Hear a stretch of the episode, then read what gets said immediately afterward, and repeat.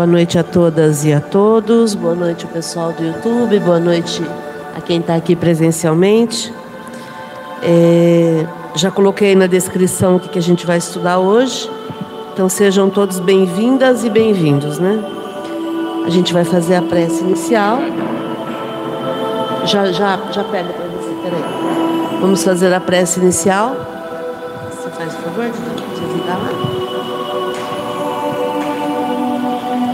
Tirar o som? Esse aqui não, Lucas. Aí.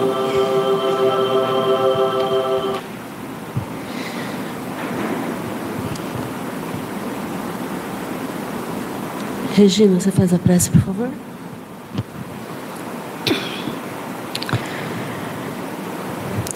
Obrigada, Mestre Jesus, mentores da casa, por mais essa oportunidade de estarmos aqui hoje para discutirmos um pouco mais sobre os livros de Kardec, sobre o mundo espírita, ter mais esse conhecimento. Possamos ser úteis aos espíritos que estão aqui, junto a nós, participando desse estudo, e que na segunda parte poderemos ser mais úteis ainda no auxílio aos nossos mentores, junto aos espíritos amigos, junto aos espíritos aqui necessitados. Tiramos todas as nossas dúvidas. Tenhamos uma boa noite. Obrigada, que assim seja.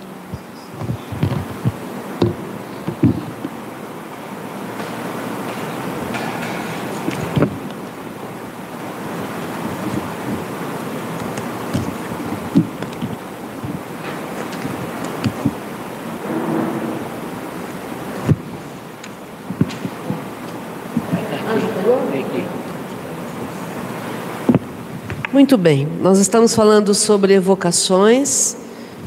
Estamos chegando no finalzinho desse capítulo, onde Kardec vai destrinchando junto dos espíritos como que é a evocação, todo o processo, como que acontece. Então agora a gente vai ler o 55, o 56, o 57 e o 58 e daí vamos encerrar esse capítulo. 55 Durante a evocação de uma pessoa viva, seu corpo, embora ausente, experimenta fadiga por efeito do trabalho a que se entrega seu espírito? Resposta dos espíritos: Uma pessoa que se encontrava nesse estado e que pretendia que seu corpo se fatigava, respondeu assim a essa pergunta: Meu espírito é como um balão cativo preso a um poste. Meu corpo é o poste, que as oscilações do balão sacodem. Então, é, quando a gente evoca alguém que está vivo, essa pessoa está presa no corpo ainda pelo cordão prateado. E aí é óbvio que quando ele está em espírito, ele está solto, mas ele continua preso. E tudo aquilo que acontecer com o espírito, o corpo vai sentir de alguma forma. Então, por isso que ele fala que as oscilações do balão sacodem, o corpo é o poste, e aí quando o balão está tá, tá, tá balançando, esse poste sente isso, mas não como, como algo que vai colocar em risco esse corpo físico, né? Não pode acontecer um desencarne. Ah, se eu, se eu evocar alguém, essa pessoa pode desencarnar? Não, não vai desencarnar. Mas é óbvio que vai ter percepção, porque está encarnado, está vivo, né? Então tudo que acontecer com o espírito vai refletir no corpo. Eu acho que já aconteceu com vocês, ou então é só comigo que acontece, de, de tomar um susto assim e acordar, de voltar correndo para o corpo, fugindo de alguém provavelmente, não é? Então tudo aquilo. Por que, que a gente acorda assustado? Por que, que a gente volta correndo para o corpo? Porque a gente não é bobo, né? A gente sabe que quando voltar para o corpo vai acordar, quando voltar, a gente se esconde no corpo, na verdade. É essa a percepção que eu tenho é essa, que quando eu volto correndo, eu me escondo no corpo, né? E, e é exatamente por conta disso. Se eu estou de repente sendo perseguida, ou se acontece alguma coisa no plano espiritual que eu não dou conta de lidar, eu vou correr voltar para o corpo, né? Que bom que não é só comigo que isso acontece. Comentários? Perguntas? Quem lê a 56? Pois que a evocação das pessoas vivas pode ter inconvenientes. Quando feita sem precaução, deixa de existir perigo quando se evoca um espírito que não se sabe se está encarnado e que poderia se encontrar em condições favoráveis? Não. As circunstâncias não são as mesmas. Ele só virá se estiver em condições de fazê-lo. Aliás, eu já não vos disse que perguntasseis antes de fazer uma evocação se ela é possível? E aí? Então a gente não sabe se o espírito está encarnado. Aí a gente vai lá e evoca aquele espírito. E aí, o que, que pode acontecer? Ele só vai vir se ele estiver em condições de fazê-lo. Como? Você falou que evoca um espírito que não sabe. Eu, que... eu não sei se ele está encarnado. Ah, tá, tá. Que é, é esse o exemplo que ele deu.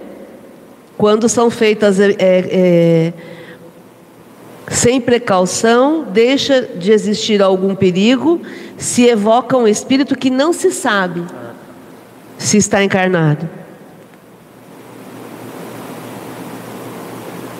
Então, para quem que a gente vai fazer a pergunta se pode evocar aquele espírito? Para quem? Para o mentor. Só que o Kardec tinha uma forma de trabalho e, e, ele tinha contato direto com o mentor. Tem centro espírita que não tem isso. Aqui no GEL, por exemplo, nós não temos nem o hábito e nunca incentivamos. Por uma questão pessoal minha, nossa da, da, do grupo que sempre trabalhou aqui. A gente nunca ficou preocupado com, em saber quem é o mentor. A gente faz o trabalho. Não preciso saber, não preciso ficar louvando. A gente agradece a quem está trabalhando com a gente.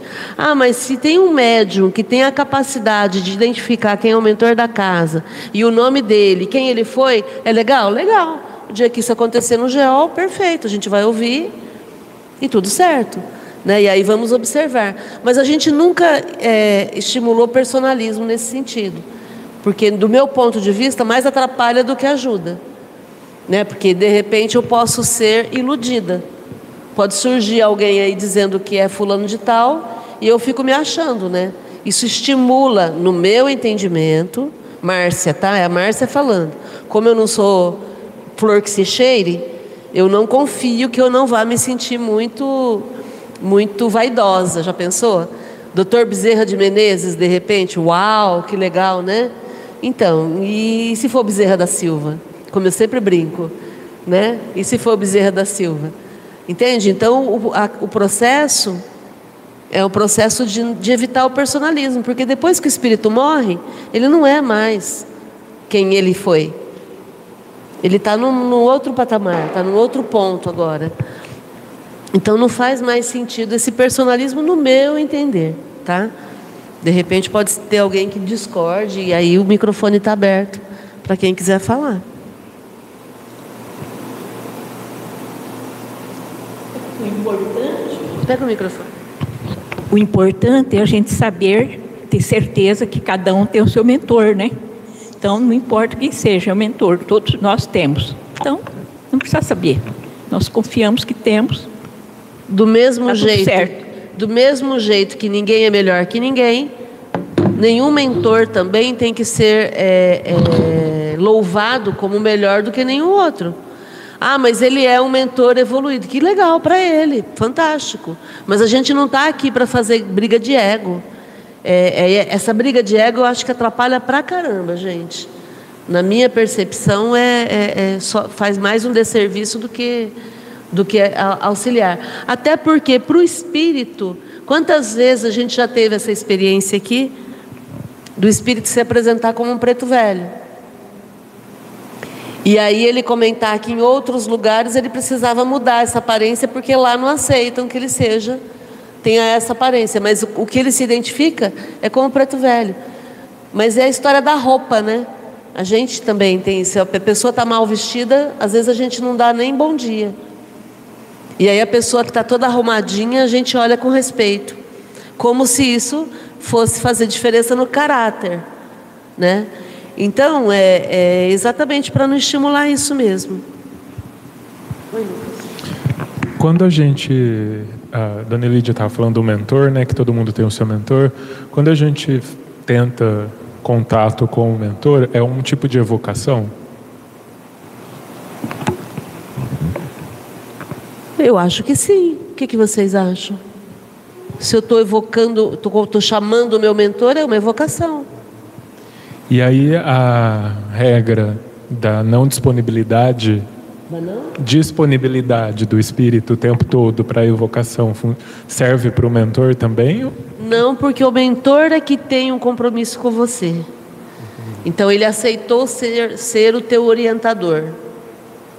Ele poderia não ter, não, não ter aceitado, mas ele aceitou. E no momento em que ele aceita, ele tem um compromisso de te orientar. Isso está no livro dos Espíritos, quando a gente vai ver sobre é, an, é, anjos guardiães. Né? Ele, é, é ele aceita esse processo.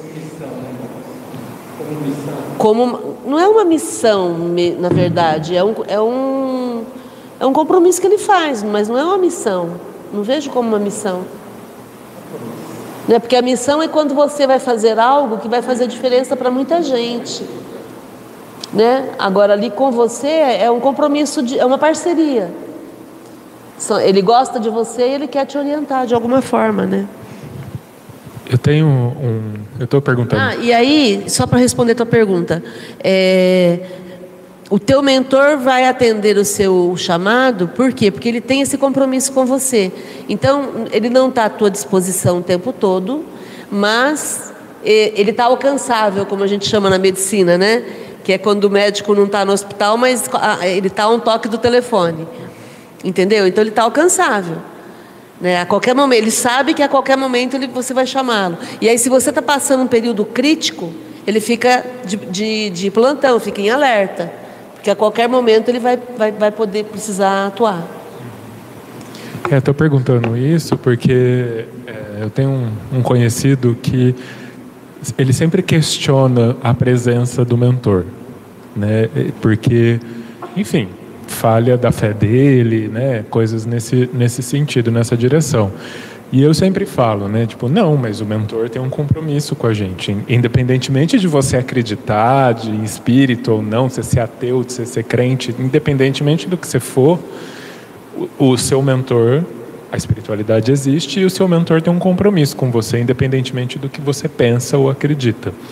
Mas ele tem nele um sentimento muito forte de que às vezes ele se sente sozinho e de que ele não se sente ouvido, ou que ele pede auxílio né, e, não, e não, se, não se sente auxiliado. Como que funciona a relação do mentor com alguém que não tem essa sensibilidade ou a, a força de fé, de acreditar no mentor? O que, que eu eu vou trazer para a experiência de pai e mãe, que eu acho que é o mais próximo que a gente pode entender. O pai e a mãe sempre estão na retaguarda. Eles não vão fazer pelos filhos, mas eles sempre estão ali. E tem hora que os filhos não querem nem ouvir falar do pai e mãe. E, e tampam os ouvidos e ficam lá, lá, lá, lá, lá, lá, né? Não querem nem, nem saber. Só que isso não tira do pai e da mãe o direito de continuar apoiando, amparando, orando, nem que, nem que for orar. Entendeu? Então eu acho que o trabalho do mentor é mais ou menos nesse sentido, ele nunca vai abandonar. Agora, o tutelado, aquela pessoa que ele orienta, pode renegar a ajuda. E isso costumeiramente acontece. Né? Por exemplo, a, a, quem nunca, quem nunca brigou com Deus? Quem nunca? No momento de raiva, no momento de decepção, no momento de medo, falou: "Ai, Deus me abandonou. Ai, que horror", né? Ah, também vou deixar de ir no centro, vou deixar esse negócio é baboseira e não sei o quê. Quem nunca pensou quando estava mal Entendeu? Isso não significa que Deus perdeu a, a fé na gente, ou Jesus nos abandonou, ou os nossos mentores olharam e falaram assim: ai meu Deus, deixa eu dar uma esfriada na cabeça, daqui a pouco ela vai, ela vai voltar quietinha aqui. Então, é, é, é um processo de compromisso, entendeu? E é muito legal você trazer essa questão, porque conforme a gente vai desenvolvendo um grau de consciência, é impossível a gente não se importar. Impossível. Em qualquer sentido. É impossível.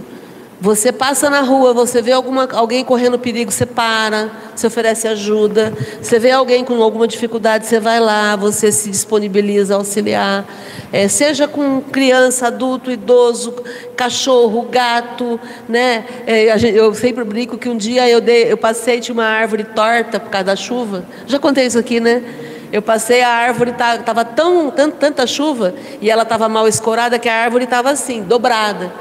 E aí eu passei, eu falei, putz, eu não vou aguentar ir embora assim. Aí dei, a volta no quarteirão, peguei o, guarda-chuva, me, molhei inteira, desci, não tinha nada para amarrar a árvore, eu catei um, negócio que tinha no chão da própria árvore, amarrei, né? Aí arrumei um pedaço de pau, escorei, não sei o quê, e fui embora. Ontem eu passei do lado da árvore, ela está linda. E aí eu passo lá e falo, oi. Quer dizer, não tem como a gente não se importar. Entende? E foi na época que a gente estava plantando árvore, com muda que a cidade muda, né? Então eu estava nessa vibe de, de, cuidar de árvore, de plantar árvore, né? A gente reflorestou todo o centro da cidade. Quer dizer, não dá para você não se importar. Então, o mentor, ele funciona assim. Ele se importa e ele respeita. Se eu me nego igual o teu amigo, não, eu não quero saber, ok. Você tem todo o direito de não querer. Só que eu vou continuar aqui porque é a minha função, eu, eu faço com prazer. Né? Eu, eu entendo dessa forma. E por outro lado também, né, o mentor, ele deve nos deixar bem tranquilo para nós fazer nossas próprias escolhas, né? Nós não ficar também entendendo que temos um mentor, ficar na dependência de todas as decisões ficar questionando, me ajude, não sei o quê. Né? Eu acho que neste caso ele também pega e fala assim: é com você. Eu estou aqui apenas para é, estar com você e te dar algumas orientações, né? mas a escolha é sua. E cuidado com essa questão da fé cega, né? Que a gente às vezes na ingenuidade a gente pensa assim ah eu vou orar para os bons espíritos me apoiarem me ajudarem e aí eu vou tomar vou tomar um passo é, grande vai dar tudo certo e aí eu oro e dá tudo certo aí eu começo a providenciar e tudo começa a resolver e eu estou orando eu estou orando eu estou orando mas estou sendo imprevidente em algum ponto porque eu fico só nessa questão da fé. Por isso a importância do mentor também dizer não para gente né? E muitas vezes ele, ele, ele não diz não prontamente, mas ele dá sinais, né? O tempo todo acontecem situações assim. Essa semana uma pessoa me contando que estava mudando de cidade, começando uma vida nova, parará, parará, parará, tudo dando certinho. Aí de repente o dono do apartamento que ela estava alugando é, resolveu não alugar mais. E aí ela com a mudança não, já preparada para sair, né? Aí ela, ela parou e falou, doutor, e aí? Será que não é para eu ir? Eu falei, olha, pelo primeiro você não tem onde morar. Se isso não for um sinal. Então a gente tem esse bom senso de olhar os sinais, né? De repente, espera um pouquinho, vamos mais devagar, então. Eu acho que essa é a ideia, né? Ficar atento aos sinais.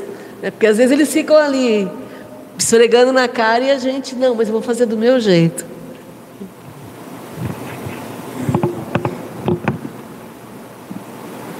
57, alguém lê?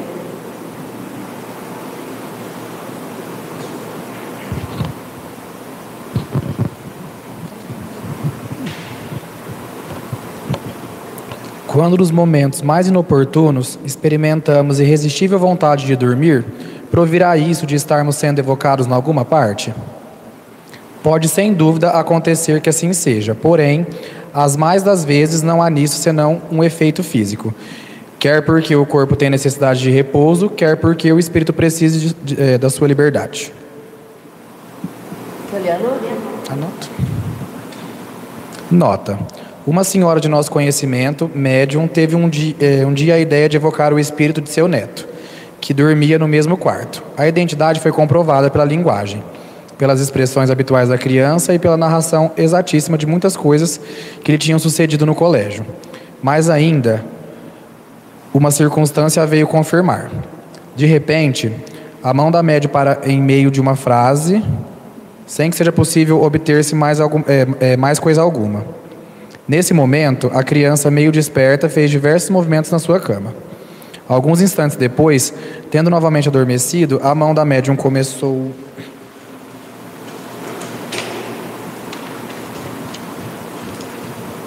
A mão da médium começou a mover-se outra vez, continuando a conversa interrompida. A evocação das pessoas vivas, feita em boas condições, prova da maneira menos contestável a ação do espírito distinta da do corpo e, por conseguinte, eh, a existência de um princípio inteligente dependente da matéria.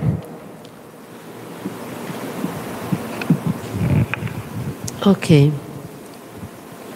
Então, eu, eu gosto de Kardec porque ele é, ele é direto, né? É, ah, eu estou com vontade, eu estou abrindo a boca, estou com vontade de dormir. Será que eu tenho algum espírito aqui? Não, de repente eu estou com sono. Vamos começar pelo mais simples, né? Estou com sono. Ou então é o meu espírito que precisa se libertar do corpo, ele precisa dar um tempo do, do corpo, né? Ele quer dar uma volta. Então vamos partir para o que é mais simples, depois a gente vai pensar no, em alguma outra razão, né? E aí ele usa esse exemplo dessa senhora, que aí é legal porque ela pôde fazer em tempo real, né? O neto dormindo e ela fazendo a evocação. E aí, quando o corpo começou a acordar, ele parou. Aí voltou a dormir de novo, aí continuou escrevendo. Quer dizer, é exatamente esse o processo. Agora, claro, gente, nós não vamos fazer esse tipo de coisa, né? É, a gente tem que entender que isso aqui, tudo que o Kardec está colocando, foram os experimentos que ele fez naquela época por conta, da, por conta de, dele estar escrevendo toda a, a, a doutrina espírita, tu, todas as partes da doutrina espírita. Então ele vai usando de vários exemplos porque era um pesquisador, né? Ninguém aqui vai se pôr a fazer pesquisa agora, não, não tem necessidade. E aí o que é mais importante, não tem fim útil. Sempre a gente vai falar, quando falar de mediunidade, a gente tem que falar de fim útil. Para quê? Para quê? Com que propósito? Né? Se a gente fosse um grupo de estudos, pesquisadores, opa, aí é legal. Aí vamos escrever sobre isso, para ensinar as pessoas, perfeito. Mas por curiosidade, mexer com mediunidade por curiosidade é brincar com fogo. Já falei isso várias vezes e a gente sabe como funciona, né? Comentários? 58, quem lê?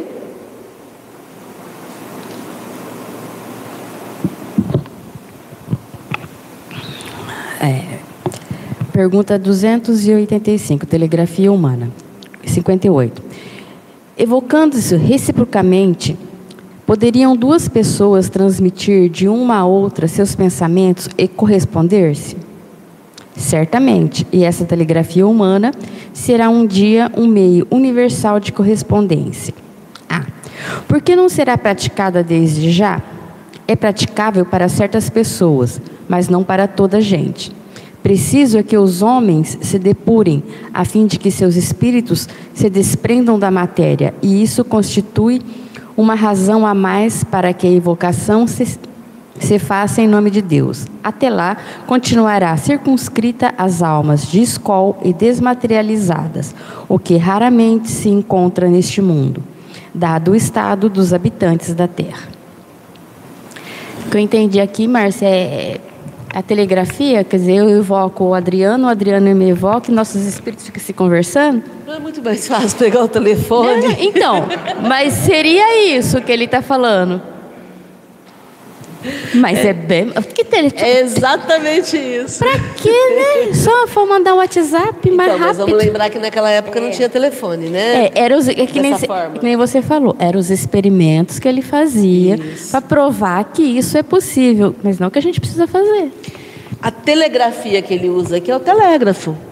Né? Porque no telégrafo você digita lá os símbolos e a pessoa recebe do outro lado e, e traduz. Né? É, é que vamos, vamos lembrar que ele está em 1861. 1861, antes de 1861, né? E, e aí, então, é, essa questão da transmissão de pensamento era algo impensável. Muito menos comunicação em tempo real.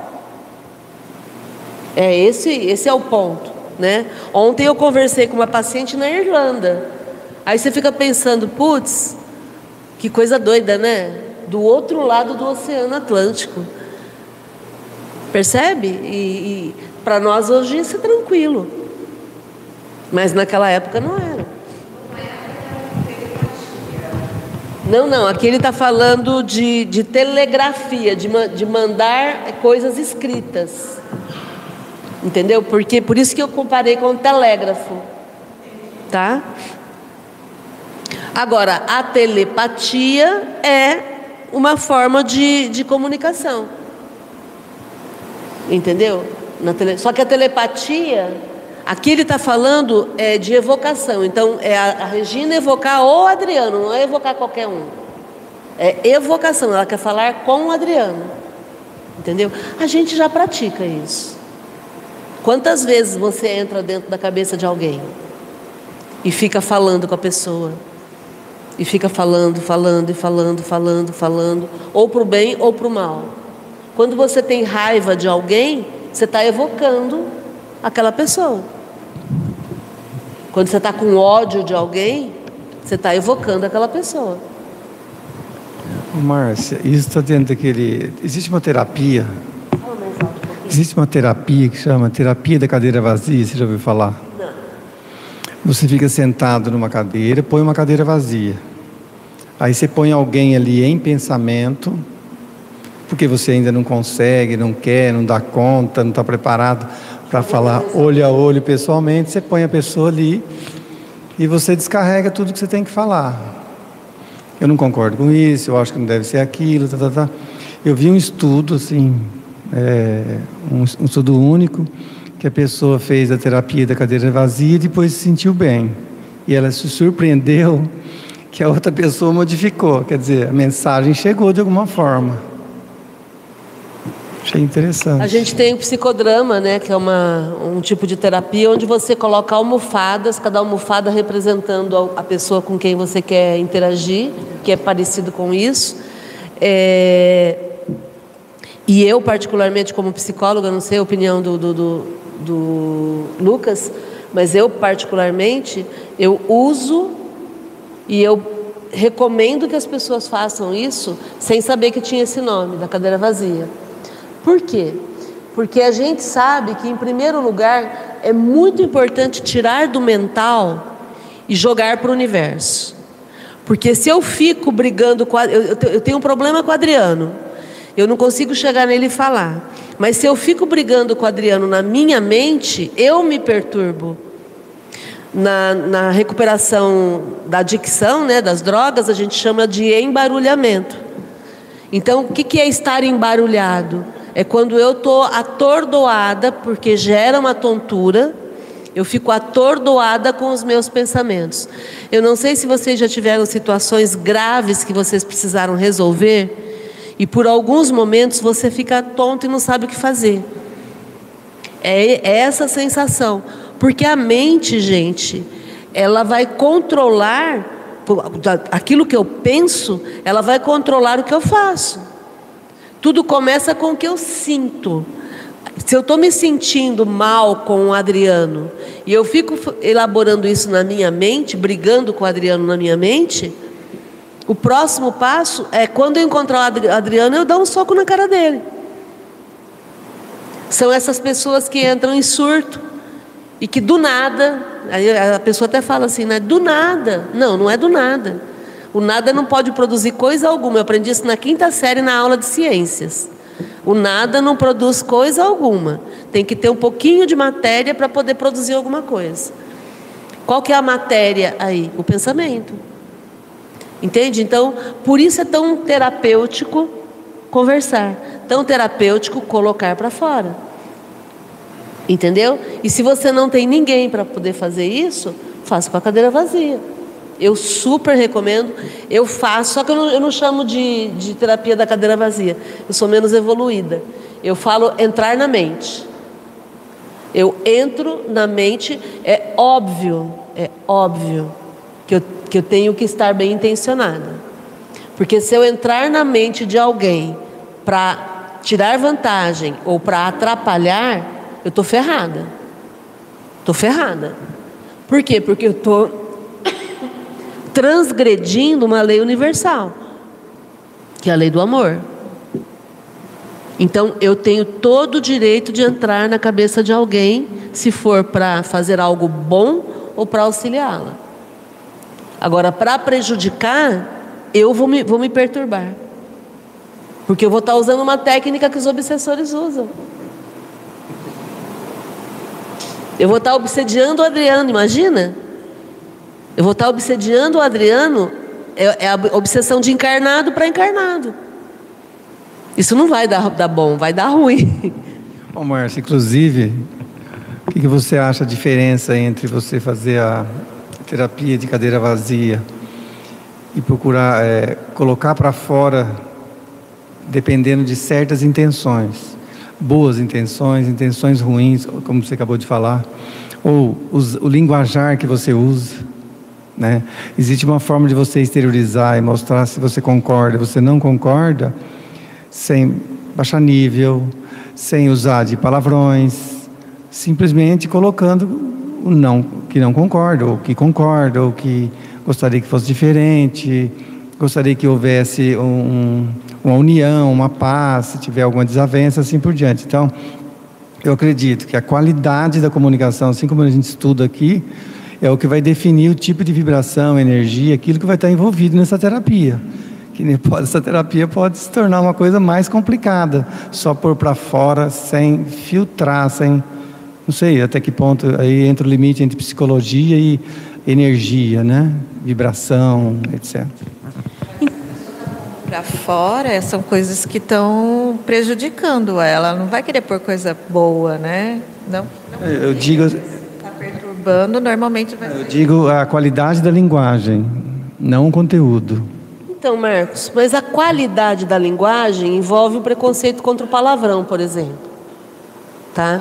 É... A gente fala da comunicação verbal e comunicação não verbal. A comunicação verbal é o que você fala. A comunicação não verbal é como você fala e a tua expressão física. Entendeu? Então, a não verbal junto com o como é 93% da comunicação. Porque a não verbal é 60%. E a, o como você fala é 33%.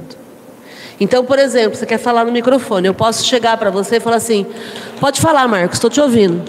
Pode falar, estou te ouvindo. Pode falar. Não, não estou te ouvindo. O meu não verbal, 60%. Entendeu? E o como eu estou falando, eu estou sendo rude. Entendeu? Então, isso aqui é muito maior do que a mensagem.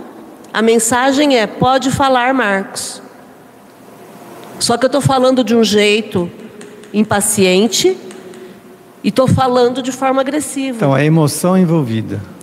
A emoção domina, sempre. Emoção. O Ururaí falou um negócio quinta-feira que me pegou pra caramba aqui na Café. Ó.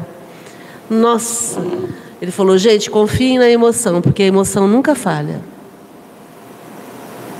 A emoção nunca falha. Então confie na tua emoção.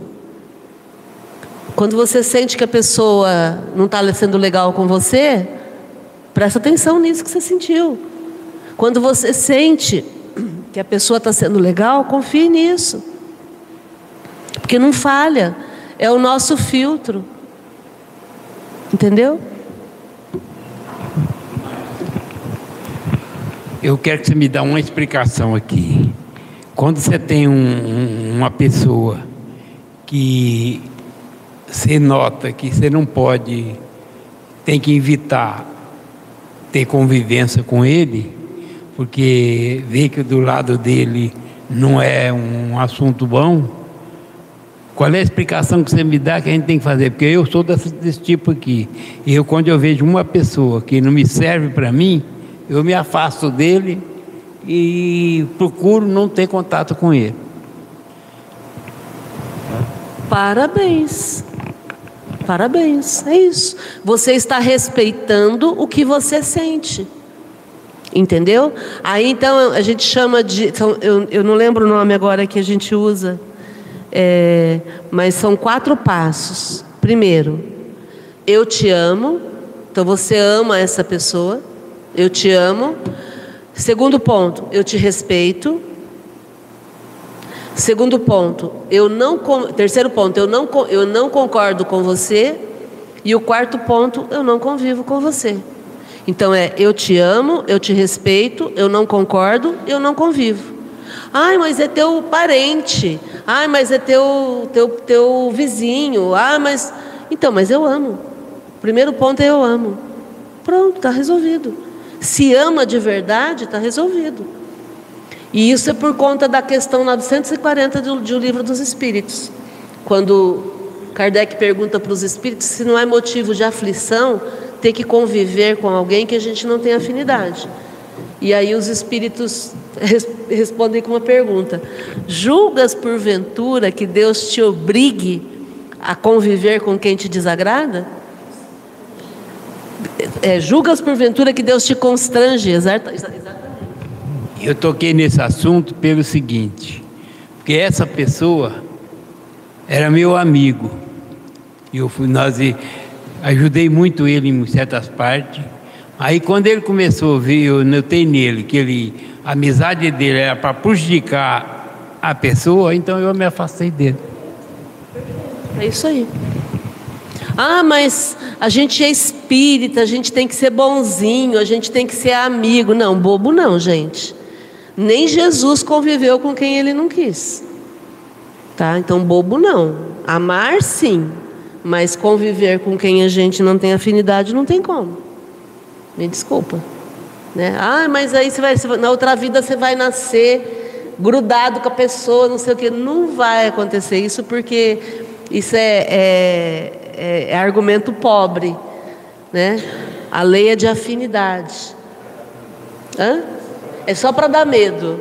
Né? É argumento pobre. A gente fala que tem, tem argumento que é tão pobre que só põe medo. Né? Não é assim que funciona. A lei é de amor. Então, o que eu preciso é amar, como dizia Catiane, eu nunca esqueci isso, né? Aquele, aquela pessoa é um filho de Deus, destinado um dia à perfeição. É, a Catiane frequentou o GEO há muitos anos e ela sempre brincava. Ela falava: Gente, agora quando eu olho para alguém que eu tenho vontade de esganar, eu penso assim: Bom, é um filho de Deus que um dia um dia está destinado à perfeição, então eu vou amá-lo do jeito que ele é. Pronto, acabou.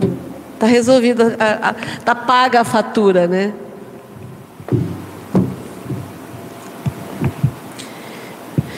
Comentários? Perdoar. Perdoar é uma coisa, convi... às vezes as pessoas falam assim, ah, mas você tem que perdoar fulano porque ele é assim perdoar é uma coisa, agora conviver é Ser outra. Ser trouxa é outra.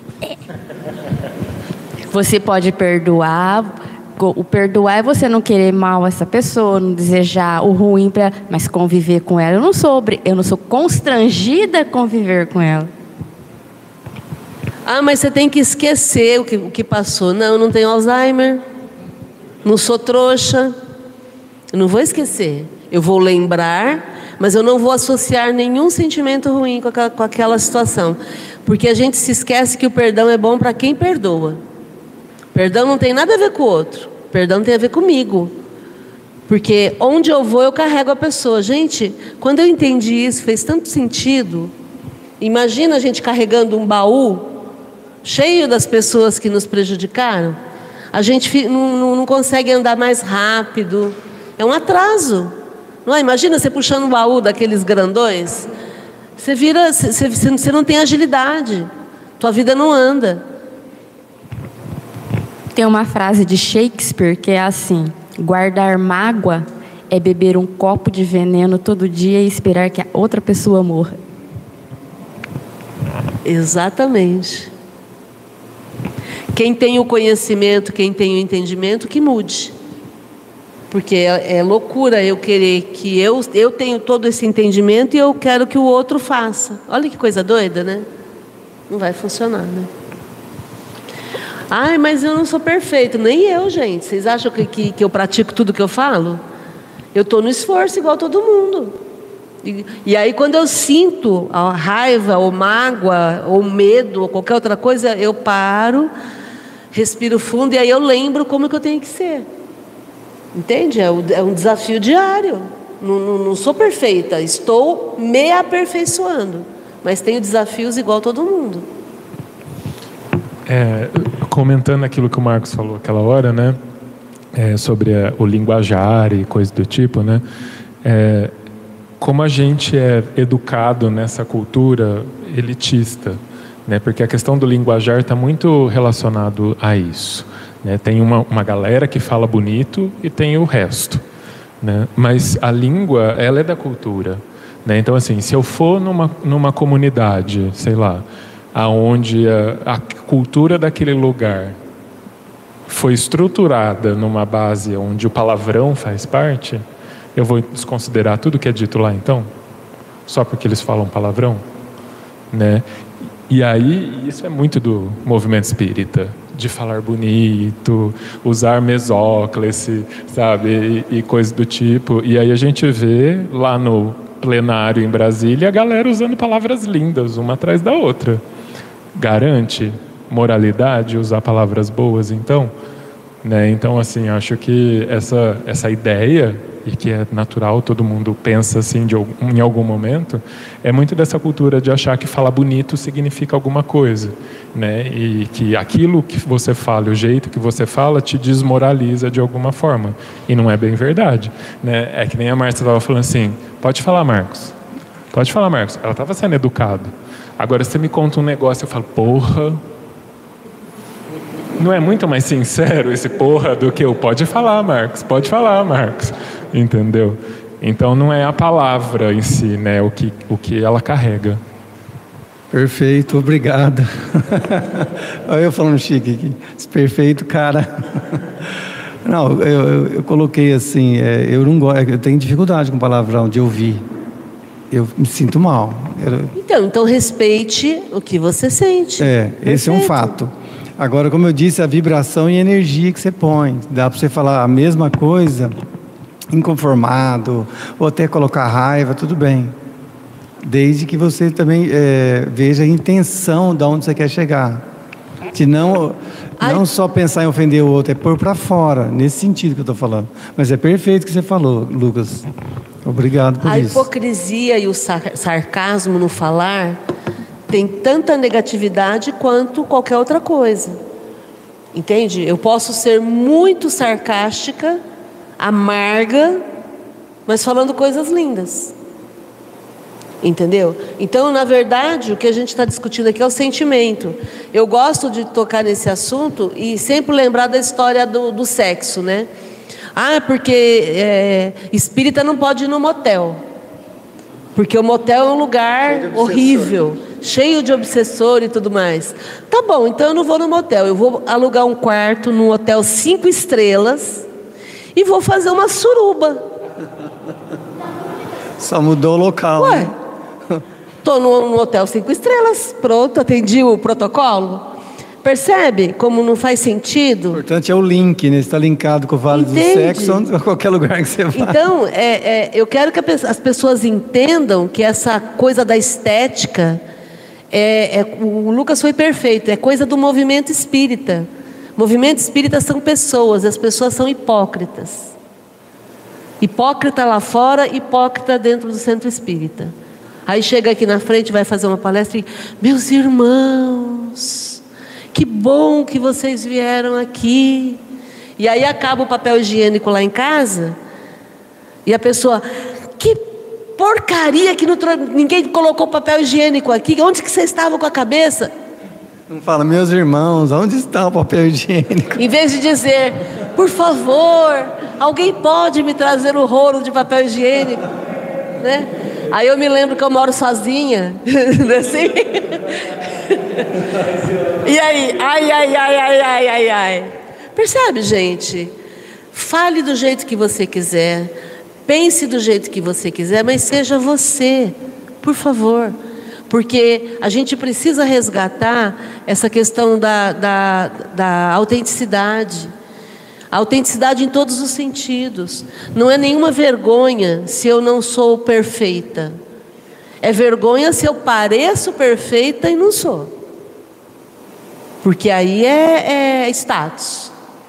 Status é fazer o que eu não quero com as pessoas que eu não gosto, só para ficar bem na fita. É, comprar o que eu não preciso com o dinheiro que eu não tenho para impressionar as pessoas que eu não gosto. Entende? Quer dizer, por favor, chega, né? Chega, não dá mais tempo. Não dá mais tempo. É isso aí, gratidão. Por falar em não dá mais tempo,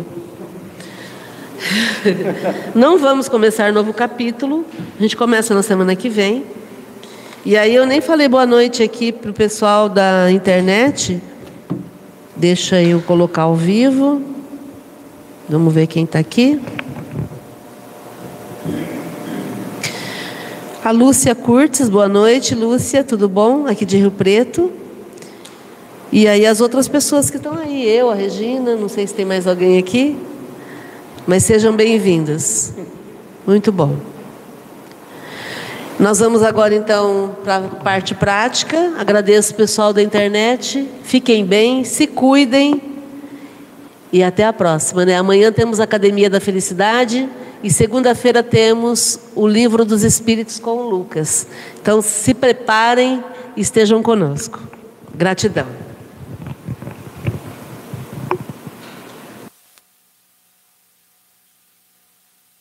Antes da gente encerrar, o Lucas tem um recado legal. Sim.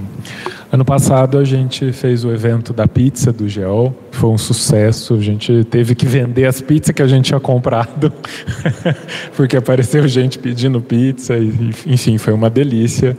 E esse ano a gente vai fazer de novo agora no primeiro semestre. Vai ser no dia 1 de abril, né? Então a gente vai passar.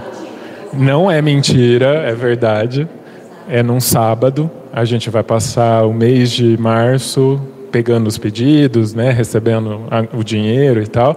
E no dia 1 de abril, no sábado, a gente vai estar aqui no GEOL das 11 às 13 para entregar a pizza que nem a gente fez no ano passado. Com um monte de gente, foi uma delícia, o dia passou, foi super gostoso, nem parecia que era trabalho. Né? Então, esse ano a gente tem mais dois sabores diferentes de pizza. Né? Tem, além da mussarela e calabresa, esse ano a gente vai ter frango com catupiry e a vegetariana, que é brócolis com milho. E o mesmo valor do ano passado, de 30 reais. Esse ano pagamento direto por Pix, que é mais fácil, mais prático para todo mundo, inclusive para mim, tesoureiro. e estão todos convidados a participar do evento, é só procurar do mesmo fabricante do ano passado. Uma delícia a pizza. E estão todos convidados a comprar sua pizza. É só procurar a gente e nos ajudar a vender também, né? Venda para as pessoas e a gente vai espalhando pizza por todo lugar. Vou. A gente vai mandar o, o flyerzinho da, da pizza lá no grupo do GEOL. Podemos pensar outras maneiras de divulgar isso também.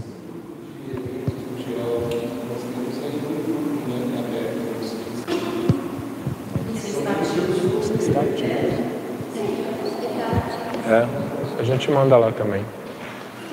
É isso, gente. Vamos comer pizza. Obrigado. Boa noite.